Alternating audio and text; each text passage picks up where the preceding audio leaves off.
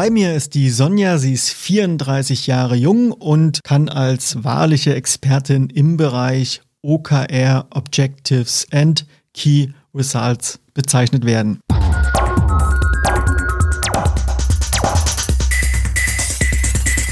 Hallo Sonja, ich freue mich, dass du die Zeit gefunden hast, zu mir ins Studio zu kommen. Ja, Christian, super. Ich freue mich auf jeden Fall auch hier zu sein. Sonja, wenn man sich so im Internet umschaut, hat man das Gefühl, dass an OKR gerade kein Weg vorbeiführt. Kannst du dir erklären, warum das so ist? Mir ging es auch so, als ich äh, über OKR das erste Mal gestolpert bin, dass ich gedacht habe, Mensch, klare Ziele, messbare Ziele.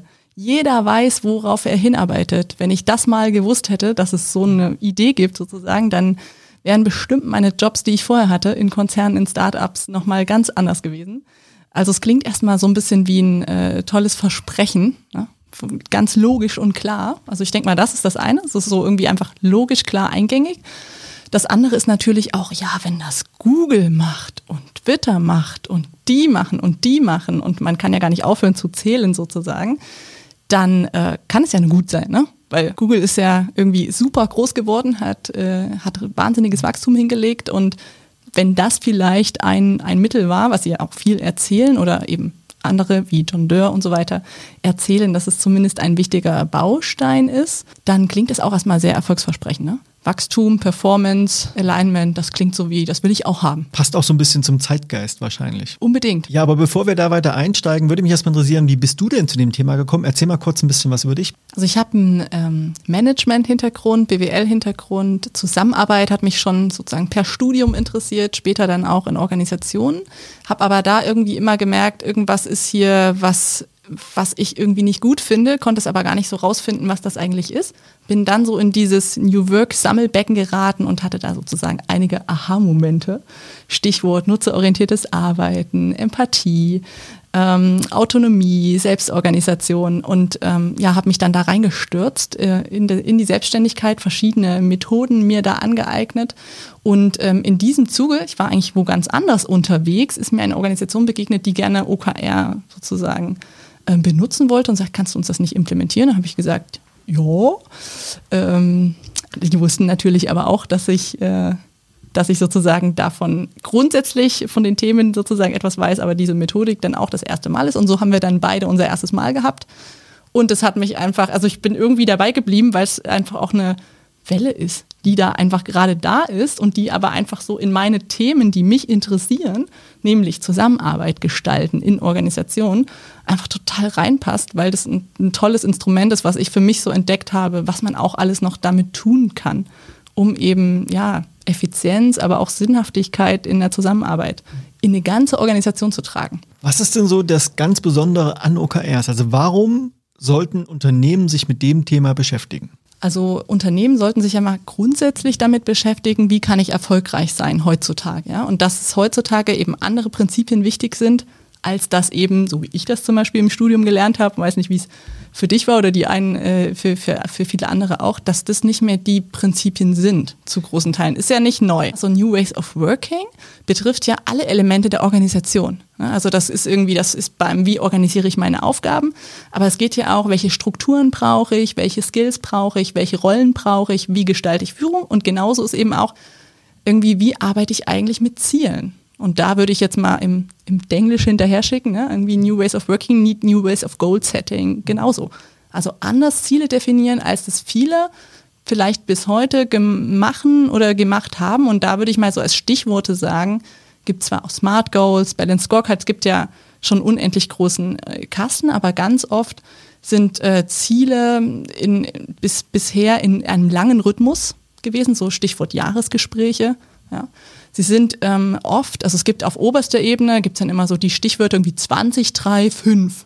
Das ist die Unternehmensstrategie, ne? Wie 20 Prozent mehr dies, irgendwie 5 Prozent weniger jenes und so weiter. Also schon klar. Aber dann ähm, für den Einzelnen, was heißt das eigentlich für mich, das irgendwie tatsächlich dahin zu transportieren, ist oft nicht da oder es ist geheim, weil es in irgendeiner Form mit eben variablen Gehalt verbunden ist. Ne? Und da steckt zum Beispiel schon die Langlebigkeit drin. Ähm, Stichwort, aber was mache ich, wenn morgen oder in, irgendwie in zwei Monaten sich irgendwie Dinge radikal verändern, dann liegt meine Jahresvereinbarung eben in der Schublade. Und ja, wann hole ich die wieder raus? Irgendwie in dem Monat vorher und dann wissen wir aber eigentlich alle, ja, das konnte ich ja nicht, weil XY.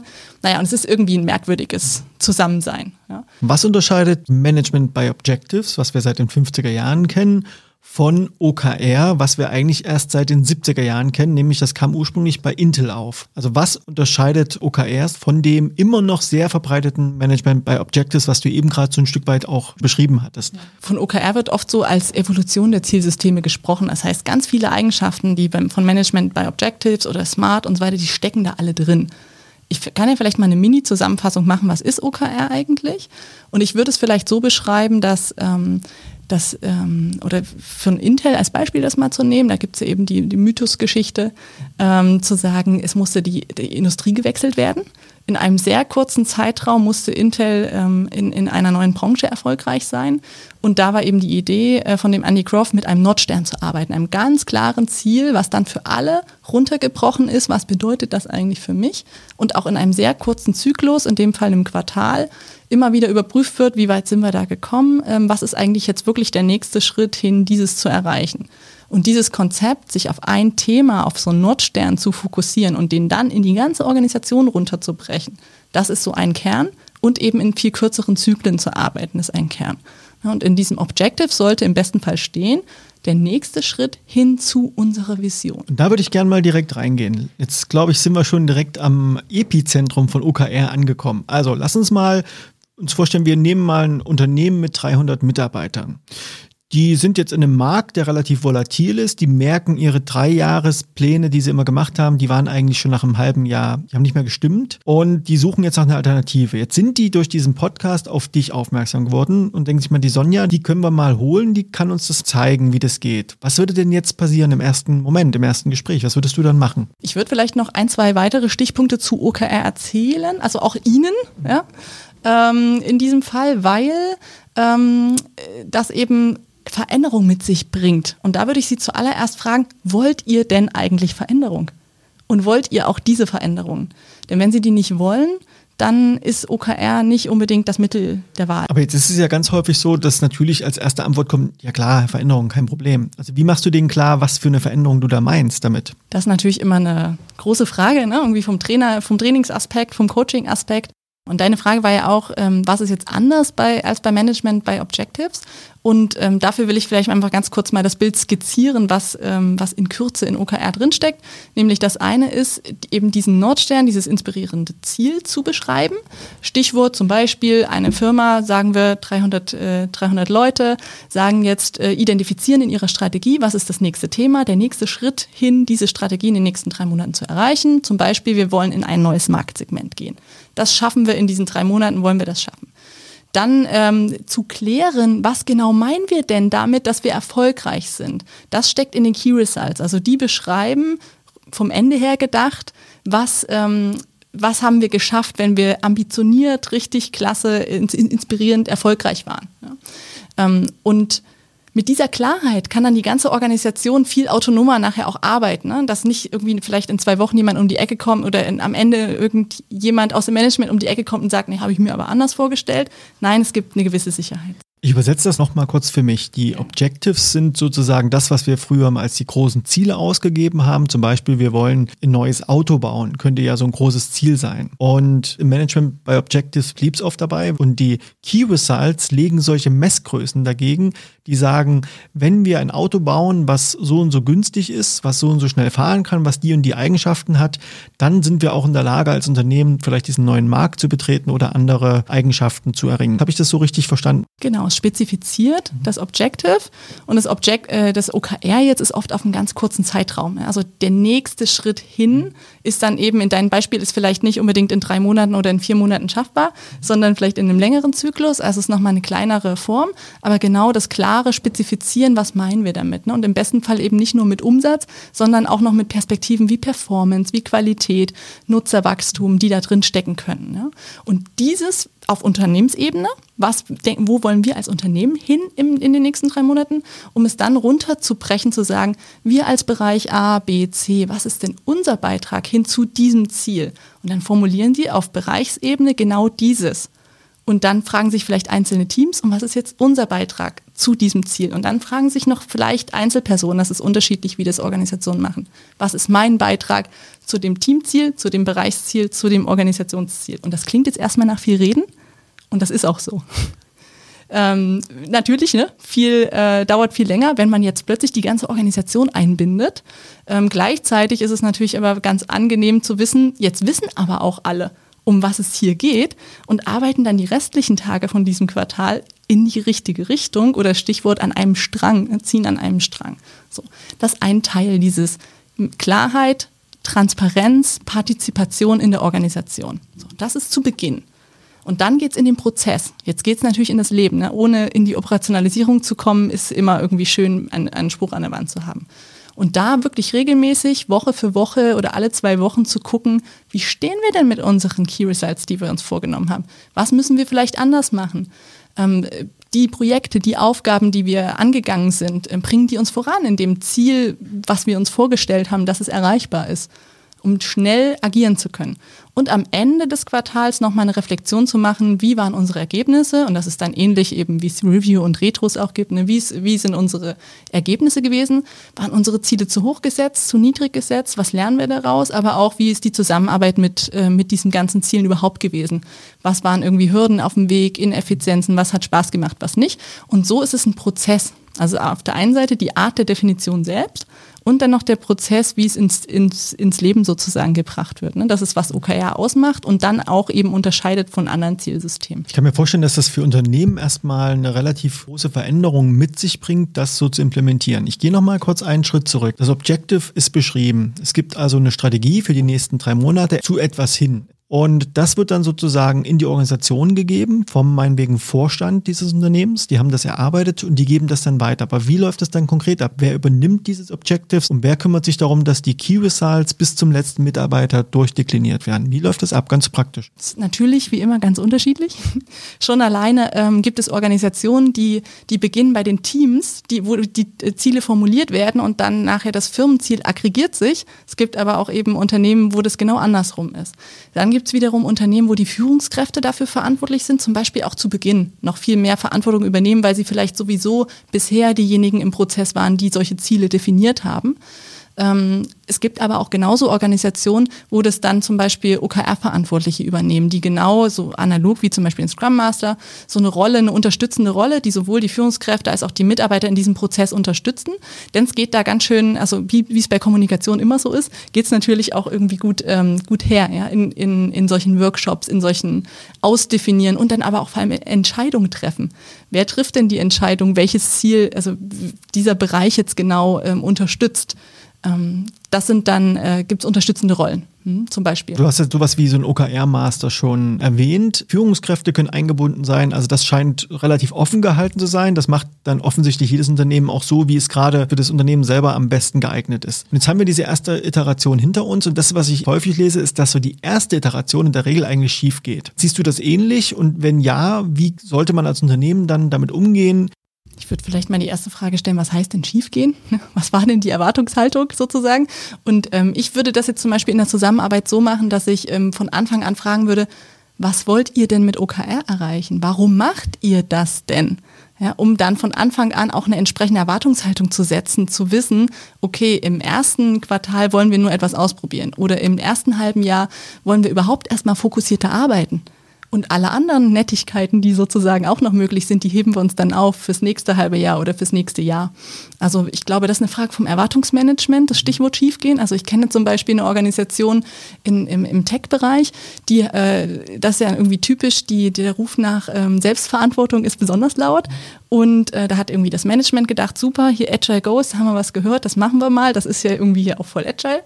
Und ähm, war die Erwartungshaltung, dass jetzt alle sich beteiligen dürfen und mitmachen dürfen. Ja. Aber eigentlich war die Unternehmenskultur so, dass bis dato immer die Führungskräfte entschieden, genau genommen sogar ein, zwei Menschen im Konzern, die immer sagten noch, was sie sonst noch so wollten. Ne? Und diese parallelen Machtstrukturen, die sind auch erhalten geblieben. Und deswegen hat das natürlich überhaupt nicht zusammengepasst und die, die Leute, die da be beteiligt waren am Ziel definieren, haben sich dann äh, irgendwie fanden das nicht sonderlich äh, sinnig und haben dann auch nicht mehr mitgemacht und es, das Ganze galt als gescheitert. Aber eigentlich war die Erwartungshaltung nur nicht klar. Das wäre vielleicht so ein Gedanke. Das, was du gerade beschrieben hast, das erlebe ich ja auch ganz häufig in dem Scrum-Umfeld. Dort ist es ja ähnlich. Es wird also eine Definition ausgegeben oder es wird eine Ansage gemacht, das und das soll jetzt passieren. Wir müssen jetzt agil werden und deswegen machen wir Scrum oder was auch immer. Aber es wird halt sehr funktional nur gemacht. Es wird nicht gelebt. Also die Haltung, die man eigentlich auch braucht, warum soll ich mich jetzt zu diesen Zielen committen, das ist halt am Anfang meistens noch nicht da. Und das ist genauso analog zum Scrum dann oft auch ein Kriterium, warum diese sogenannten Einführungen dann auch oft scheitern. Aber gehen wir mal davon aus, du hast das Unternehmen also am Anfang darauf hingewiesen, worauf es ankommt. Du hast mit denen gearbeitet. Sie haben auch verstanden, dass man also jetzt auch nicht die Messlatte gleich ganz oben anhängt sollte, sondern vielleicht erstmal Schritt für Schritt iterativ das Ganze umsetzt. Was wäre so dein erster Schritt, nachdem die Frage beantwortet wurde, warum sie das überhaupt wollen? Was wäre jetzt der nächste Schritt deiner Meinung nach? Wie würdest du mit dem Unternehmen arbeiten, damit sie jetzt weiterkommen? Ich würde so eine Art ähm, ja, OKR-Design Systemdesign sozusagen erst nochmal machen, weil es gibt eben bei OKR ja nicht dieses, diesen einen Weg und genau so geht's. Ist vielleicht auch nochmal ein bisschen anders. Beim Scrum gibt's ja auch verschiedenes, äh, wie, wie man es lebt, aber es gibt dann eben auch doch ein Institut, was sich darum kümmert, sozusagen, wie es gelebt werden soll. Und das gibt's ja bei OKR nicht. Ähm, von daher, aus diesem Grund, aber auch, weil ich persönlich und so wie viele andere Coaching-Ansätze das ja auch verfolgen, auch denke, es kann gar nicht den einen richtigen Lösungsansatz für alle geben, gibt es eben viele Möglichkeiten. Das ist jetzt immer ein bisschen frustrierend zu wissen. Und an der Stelle würde ich dann sozusagen erstmal klären, von diesen ganzen Möglichkeiten, die es gibt, wollt ihr eure Leute einbinden oder nicht? In welcher Form sollen die eingebunden werden? In welchen Fokus wollt ihr erstmal setzen? OKR nur für strategische Themen oder für alle Themen, auch für die Day-to-Day-Business? So einen Fragenkatalog sozusagen, um dann zu gucken, pass auf, es gibt irgendwie hier drei Möglichkeiten, fünf Möglichkeiten, die auszuwählen, die dazu passen, zu dem, warum sie OKR machen wollen. Dass das einfach stimmig ist ja, und das auszuarbeiten, das wäre so ein Schritt. Mit wem das ausgearbeitet wird, mit Führungskräften oder im besten Fall vielleicht sogar auch schon mit den späteren Verantwortlichen in dieser Rolle. Nämlich je mehr die, je früher die eingebunden werden, je mehr haben die natürlich auch Lust, da Verantwortung zu übernehmen und dann entsprechend Multiplikator in der Organisation zu sein. Das wäre sozusagen ein, ein Teil. Und dann folgt natürlich irgendwie das äh, Identifizieren von einem Pilotteam. Ist eine Frage, wie geht man im, in der Implementierung vor? Macht man klassisches Changeman, äh, macht man halt klassisches äh, Vorgehen sozusagen oder macht man eine agile Form? Auch das ist wieder eine Frage, was möchte das Unternehmen? Wie, wie, wo stehen sie? Wie, was passt zu ihnen? Und dann kommen natürlich die Facetten von äh, Training, von den Multiplikatoren, wenn sie mit welchen arbeiten, oder zu unterstützen, äh, in die ersten Workshops zu gehen und auch diese Workshops zu moderieren. Denn da, ähm, genau, wenn man sowas zum ersten Mal macht, ist es ganz ungewohnt. Und wenn man da eine Moderation hat, ist es einfach ganz, ähm, ganz, ja, es unterstützt die Effizienz, auch wenn sie es trotzdem nicht so oft ähm, so viel unterstützt, wie sich die, die Leute vorstellen. Denn so ein Workshop kann ja mal so drei bis fünf Stunden dauern und vielleicht ist danach trotzdem noch Nacharbeit erforderlich. Und ähm, natürlich je weniger vorher klar war, was eigentlich die Ziele der Organisation sind, je länger dauert das. Das ist zum Beispiel ein, ein Punkt. Und Wie lange dauert das so im Durchschnitt? Diese Phase? Also diese drei, also diese, also so drei bis fünf Stunden. Also ich habe noch keinen OKR-Workshop erlebt, der unter drei Stunden ähm, in, in, in, mit einer guten Diskussion war. Aber es kommt natürlich auf die Vorarbeit an. Also wie gut weiß ich eigentlich meinen Status quo von der Strategie? Wo habe ich meine Lücken und wo nicht? Also wie, wie gut bin ich da vorbereitet? Wenn ich da nicht gut vorbereitet bin, ist das Thema unendlich muss dann ja erst noch diskutiert werden und ist nur vage, ohne irgendeine Orientierung, ohne Zahlen. Er ähm, zieht die Dauer ähm, wenn ich äh, nicht klar bin im Entscheidungen treffen, zieht es auch die Dauer sehr. Und das kann dann auch wieder ein Moderator nur in, in Maßen unterstützen. Denn äh, das ist zum Beispiel auch ein großer Unterschied. Vielleicht hat vorher die eine Führungskraft eben die Entscheidung getroffen, jetzt stehen plötzlich alle zusammen da, selbst im, im Management-Team. Ja? Und jetzt heißt es plötzlich, wir erarbeiten das hier zusammen. Ja? Wir wollen ja auch partizipativer werden und so weiter. So, und wenn jetzt plötzlich die Führungskraft das erste Mal sagt, ja, äh, sagt ihr doch mal, was denkt ihr denn? So, dann sind erstmal alle vielleicht auch ein bisschen irritiert, so, ach, plötzlich sollen wir hier auch, okay, hm, hm, tasten wir uns mal ein bisschen vor. Ähm, und die Führungskraft ist aber selbst auch ähm, irritiert mit dieser neuen Rolle und weiß jetzt auch nicht so richtig, wozu Wann darf ich jetzt aber trotzdem noch sagen, ich sehe es aber anders und möchte, dass wir das so machen? Und wie viel Team will ich eigentlich wirklich? Ja? Das wie würde man da in der Praxis mit umgehen? Also wenn diese Diskrepanz so ein bisschen aufbricht zwischen wie es in der Vergangenheit war es klar geregelt, Führungskraft mhm. macht die Ansage, gibt das Ziel vor und plötzlich gibt es aber die Erwartungshaltung, dass auch die Teammitglieder involviert sind. Also wie läuft das dann in der Praxis ab? Wie kommst du raus aus diesem aus dieser Diskrepanz? Klärung der Erwartungshaltung, also äh, Vorgespräch auf jeden Fall, eine Erklärung der Erwartungshaltung, auch wie wollen wir es denn machen. Eine Form von Training, also man kann das ja auch erlebbar machen. Wie fühlt denn sich das plötzlich an für eine Führungskraft? was steckt denn da dahinter? Irgendwie Kontrollverlust, aber irgendwie will ich ja auch irgendwie loslassen, aber doch vielleicht nicht so richtig. Aber wie fühlt sich denn das auch plötzlich für Mitarbeiter an? Wie fühlt sich denn das auch für so einen OKR-Verantwortlichen in dieser Moderationsrolle an, da wirklich tatsächlich so kleine Empathietrainings zu machen? Finde find ich immer einen spannenden Ansatz, um das, äh, dass man einfach auch voneinander weiß, oh, das ist jetzt für uns alle was Neues. Ich als Führungskraft irgendwie will ein bisschen loslassen, ihr als Team sollt ein bisschen mehr mitmachen.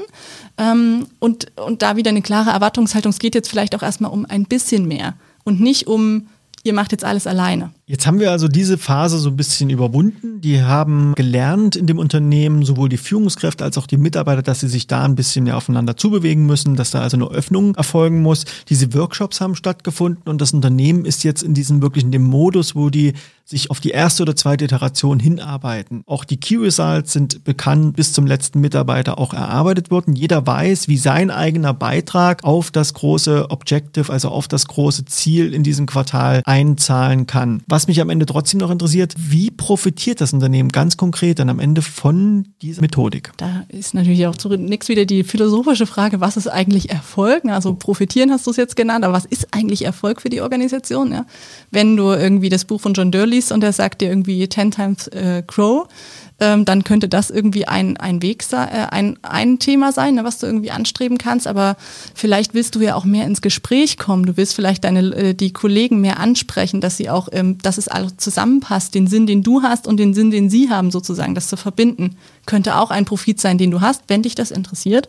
Wenn nicht, dann guckst du da vielleicht nicht so drauf. Und ähm, die, also da drin steckt ja, also Fokus, Deswegen erfolgreich sein, wirklich Performance auch möglich machen. Da drin steckt aber auch ganz viel Kommunikation. Plötzlich reden wir alle miteinander. Was wollen wir hier eigentlich erreichen? Worauf fokussieren wir uns? Was ist dein Beitrag? Hat es funktioniert oder nicht? Warum hat es nicht funktioniert? Was können wir noch anders machen? Also wir reden wahnsinnig viel und lernen dadurch auch sehr viel über uns in der Organisation und können auch vielleicht sicherstellen, dass wirklich eben auch jeder überhaupt versteht und weiß, was, warum machen wir das Ganze hier auch. Ne? Und ich weiß nicht, wie man das bemessen kann. Also es kommt auf die Frage in, in Gesprächen, es ist ja ein Riesenaufwand, Stichwort Kommunikation, ja, wir müssen eben plötzlich so viel reden, auch dann im Prozess die ganze Zeit. Äh, hat das irgendwie wirklich einen Mehrwert und wie kann ich ihn den messen? So in, in Klammern, ne? bringt mir das mehr Geld oder und ähm, ich weiß gar nicht, ob man diese Frage überhaupt beantworten kann. Also ich finde es eigentlich auch gar nicht so sinnig. Ich denke einfach nur, es ist doch also eigentlich wirklich, für mich finde ich, ist es eine Grundlage von Wirksamkeit, dass jeder weiß, was und warum und wie und wie kann man daraus lernen. Und ich weiß nicht, ob man das überhaupt in Geld in dem Sinne bemessen kann. Ne? Habe da jetzt auch keine Studien oder habe mich auch nicht zu, zu bemüht. Und vielleicht ein dritter Punkt ist noch, ähm, Organisationsentwicklung ist ein, ein Riesengewinn, eine Riesenchance, denn man redet ja auch darüber, warum haben wir Ziele erreicht, warum haben wir sie nicht erreicht. Und da stecken ja ganz viele ähm, Teile in der Organisation, also es gibt ja immer Gründe dafür in irgendeiner Form sei es, ob die Strukturen irgendwie ineffizient waren, man, äh, man vielleicht irgendein Marktwissen nicht hatte, irgendeine eine Rolle oder eine, eine Kompetenz dann doch nicht so im Team hatte wie erwartet. Also es gibt Gründe und darüber kann man sich austauschen und lernen und im nächsten Zyklus im besten Fall schnell was anders machen. Und das ist für mich auch eine, eine, eine ja, unbezifferbare Chance eigentlich, die da drin steckt. Wenn so ein Unternehmen diesen Mehrwert für sich erkannt hat, wie auch immer der nachher aussieht, und die bleiben dabei, und die sagen halt, ja, wir gehen in diese Kommunikation, wir gehen in dieses iterative Arbeiten, wir wollen das vom neuesten Mitarbeiter bis zur langjährigsten Führungskraft alle in diesen direkten, ja sehr kunden- und marktbezogenen Prozess einbezogen sind. Spulen wir mal zwei Jahre nach vorne. Was erlebst du denn, was macht es denn mit Unternehmen, wenn die nach zwei Jahren da eine Routine entwickelt haben? Was siehst du da für massive Veränderungen oder was für Themen sind da für dich immer ganz besonders augenscheinlich? Tatsächlich gibt es so ein paar typische Beispiele. Ähm, ein, ein Aspekt ist oft, dass ähm, ja, Ziele müssen aligned werden in der Organisation. Es ist immer noch einfacher auf der ersten Ebene, aber in den nächsten dann schon in dem Bereich, ne, die müssen dann auch wieder anfangen miteinander zu sprechen. Wenn ich den Beitrag leiste, passt der dann auch zu deinem und so weiter. Es nennt sich dann Alignment-Phase. Und wenn da an manchen Stellen wahnsinnig viel miteinander gesprochen werden muss, ist das ein Zeichen für ineffiziente Strukturen. Und das passiert oft in funktionalen Organisationen natürlich hm, ist jetzt auch sozusagen keine Unbekannte. Man spürt richtig, dort, wo Teams miteinander sehr viel allein müssen, gibt es eine ineffiziente Struktur und es ist ein Impuls, darüber mal nachzudenken, an dieser Stelle, wie könnte ich vielleicht die Teams oder die Bereiche anders aufstellen, dass die in Zukunft nicht so viel Abstimmung hätten. Das ist so ein Klassikerbeispiel. Ein anderes Beispiel ist noch das Thema Outcome-Orientierung, also es wirklich zu schaffen. Am Anfang ist es oft so, man baut dann in die Security Sites eher so ein paar Meilensteine und Aufgaben rein. Ne? Ähm, Konzept ist da, ist live und irgendwie ist auch so und so, ne? weil man am Anfang auch gar nicht so, so Messkriterien gut hat, die wirklich das beschreiben, was man erreichen möchte. Und da mehr in die, ähm, in die, in die, in die Datengetriebenheit zu kommen sozusagen immer mehr wirklich diese Messkriterien, wo man merkt, die bräuchten wir, haben wir aber nicht, dafür zu sorgen, dass die da sind. Und jetzt bin ich auch viel mehr in der Lage, wirklich diese Wirkung zu beschreiben. Also um ein Mini-Beispiel zu nennen, ähm, wenn ich eher auf ähm, Output gehe, dann könnte ich jetzt zum Beispiel sagen, wie in drei Monaten die App ist live, irgendwie ein Key Result ist, folgende drei Features sind drin, ein anderes Key Result ist noch, folgende fünf neue Features sind irgendwie schon erdacht und wie auch immer so ne, die Richtung. Äh, wohingegen eine andere Variante könnte ja sein, dass ich sage, warum mache ich das Ganze eigentlich? Ich will meinen Service mobil ähm, verfügbar machen. Ja? Das ist vielleicht mein Objective. Und jetzt messe ich, wann weiß ich das? Aha, 80 Prozent der Leute benutzen meinen Service auch von unterwegs. Aha, 100 Prozent meiner Features gehen auch mobile. Jetzt bin ich viel mehr in so einem, jetzt produziere ich Wirkung und Outcome, ob das jetzt noch eine App ist, die ich dafür mache, oder ob ich auf Snapchat oder wo auch immer unterwegs bin, ist dann zweitrangig. Und in den Modus zu kommen, dafür brauche ich ähm, Erfahrung und das ist oft was, was so, was so mit der Zeit, ähm, was eine, eine, eine große Hürde ist sozusagen, wo Unternehmen merken so, wir wollen dahin, wir merken, das macht Sinn. Wir haben jetzt auch das ganze Prinzip verstanden nach einigen Zyklen ähm, und stehen dann vor neuen Herausforderungen, das dann auch wirklich umzusetzen. Das, was du beschrieben hast, ist ja so ein bisschen dieser Sprung aus der klassisch-terroristischen Organisation, die ja sehr oft rein effizienzorientiert sind, rein quantitativ unterwegs sind, hin zu so einer, du hast es ja mit Outcome beschrieben, mit so einer Organisation, wo man wirklich mehr die Sinnfragen stellt, mehr belegt, was schafft jetzt wirklich einen Mehrwert für meine Kunden, nicht nur einfach sich an quantitativen Zahlen zu orientieren, sondern wirklich zu überlegen, wie können wir das Bestmögliche für unsere Kunden hier herausholen. Das ist ja im Grunde genommen die Herausforderung, die fast alle Unternehmen heute haben, spätestens die, die im Bereich Digitalisierung sich der Konkurrenz stellen müssen. Das ist ja auch ein Wettkampf der besten Ideen und der besten Lösungen letztlich, der da entstanden ist. Was macht es mit der Vergütung in diesen Unternehmen? Verändert sich da was? Oder so ein Beispiel Jahresgespräche, Bonuszahlungen. Gibt es da irgendwas, was du beschreiben oder was du beobachten kannst? Ja, ähm, genau, das habe ich jetzt noch gar nicht äh, erwähnt, ist natürlich das Thema auch rund um OKR. Ne? Als Stichwort auch Veränderung zu traditionellen Zielsystemen. Ähm, OKR basiert ja so ein bisschen auf der Annahme, auf der Haltung, dass intrinsische Motivation, wenn ich beteiligt bin in der Zieldefinition, vielleicht auch eben hier meine Latte ein bisschen höher setze, damit mich das noch interessiert, das auch wirklich zu erreichen und mal mehr um die Ecke zu denken, dass, dass das sozusagen äh, die Grundlage ist für erfolgreich sein wohingegen ja sowas wie ähm, Bonussysteme, variable Vergütung ja eher irgendwo auf einer Haltung basieren, die da sagt, wenn jemand keine Möhre kriegt, dann ist er auch, dann macht er auch nichts, sage ich mal ein bisschen überspitzt formuliert. Ne? Ähm, also extrinsische Motivation hilft und bringt mehr. So, und das ist jetzt nochmal ein ganz anderes Thema für sich. Aber an der Stelle ist tatsächlich eine Veränderung, dass man im besten Fall, wenn man mit OKR anfängt, von vornherein, dass ähm, wenn man ein variables Vergütungssystem hat, das entkoppelt von dem Zielsystem, denn bei OKR will ich ja ambitionierte Ziele setzen. Wenn ich aber einen Bonus habe, äh, den will ich ja natürlich auch erreichen, weil ich möchte ja natürlich dieses Geld haben oder was auch immer da drin steckt, dann setze ich mir natürlich, wäre ich ja schön doof, wenn ich mir ambitionierte Ziele setze. Ja? Ähm, und, und da drin stehen ja auch nur meine. Und ich werde immer die Priorität haben, meine Ziele zuerst zu erreichen, damit ich meinen Bonus kriege, wohingegen ich dann eben diese Ziele, die für die Firma jetzt die besten wären, aber ein bisschen ambitioniert gesetzt sind, die sind dann für mich irgendwie zweitrangig. Das funktioniert nicht zusammen. Und ähm, wir hatten tatsächlich in Hamburg im OKR-Forum letztes Jahr mal ein, äh, ein Meetup zu diesem Thema, was und da wollten wir irgendwie eine kontroverse Diskussion herstellen. Es war aber nicht möglich, weil eigentlich alle Teilnehmer sagten letzten Endes, wir haben das dann auch abgeschafft.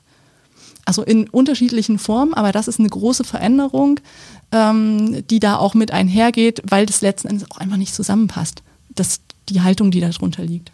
Also ich merke schon, auch bei dem Thema OKR steckt eine ganze Menge Organisationsentwicklung drin. Das ist nicht einfach nur ein Tool, was man mal so eben einführt und dann hat man eine Veränderung, sondern da muss man sich sehr intensiv mit beschäftigen, da muss man sich mit befassen, man muss sich überlegen, wozu will ich das eigentlich machen. Ich denke, das ist nochmal hier an der Stelle klar geworden. Du schreibst ja gerade ein Buch, was demnächst veröffentlicht wird. Und du hast zu mir gesagt, dass du mit Erscheinen des Podcasts bis zum 1. Februar 2020 zehn Stück dieses Buches gerne an die Hörerinnen und Hörer verlosen möchtest. Warum sollte man sich dieses Buch auf jeden Fall durchlesen? Ja, tatsächlich geht es, ähm, gibt ja nicht, gibt schon das eine oder andere OKR-Buch, was neu da drin ist, ist tatsächlich diese Perspektive, wie kann ich das als Organisationsentwicklungsinstrument benutzen? Also wirklich ähm, Tipps zu geben und auch die Perspektive zu öffnen, zu sagen, ähm, was, was, was brauche ich vielleicht als Voraussetzung? Stichwort Haltung Richtung offen sein, so offen, offen sein, auch dass Menschen einen Beitrag leisten. Aber was kann sich auch als Möglichkeit Schritt für Schritt verändern in der Organisation, bei Strukturen, bei Gehaltsvorstellungen, aber auch noch bei anderen Facetten sozusagen? Wie kann ich ähm, ja, OKR dafür benutzen, organisationsweites Lernen und Entwickeln sozusagen ähm, anzu, anzutreiben? Klingt auf jeden Fall sehr spannend. Also wir packen das auf jeden Fall mit in die Shownotes, dass jeder, der sich dafür interessiert, sich das auch nochmal anschauen kann, worum es geht und wo man es bekommt. Wie gesagt, zehn Exemplare hast du gesagt, verlost du. Wenn man an dir dranbleiben möchte, Sonja, wenn man mehr über dich erfahren möchte in deiner Arbeit, wo kann man das am besten tun? Wie kann man am besten mit dir Kontakt aufnehmen? Ich bin auf jeden Fall gerne auf LinkedIn unterwegs, äh, Sonja Mewis, einfach so. Ähm, und ansonsten ähm, auch eine Webseite zu Beautiful Future, aber vor allem auch ein regelmäßiges OKR Expert Meetup. Das findet remote statt, also das heißt, egal von wo zugehört wird. Äh, ja, herzlich eingeladen. Da tauschen wir uns tatsächlich aus, auch über genau mit den mit und von OKR-Verantwortlichen, was so die Themen sind äh, und wie eben das organisationswerte Lernen auch unterstützt werden kann. Die Links packe ich auf jeden Fall in die Shownotes, damit jeder sich da entsprechend mit einklinken kann. Und ich habe das so verstanden, dass das eine Einladung war für alle, die sich dafür interessieren, an diesem Remote Meetup teilzunehmen. Auch ein spannendes Format, gerade heute in Zeiten von Klimadiskussionen, dass man das einfach gleich online macht.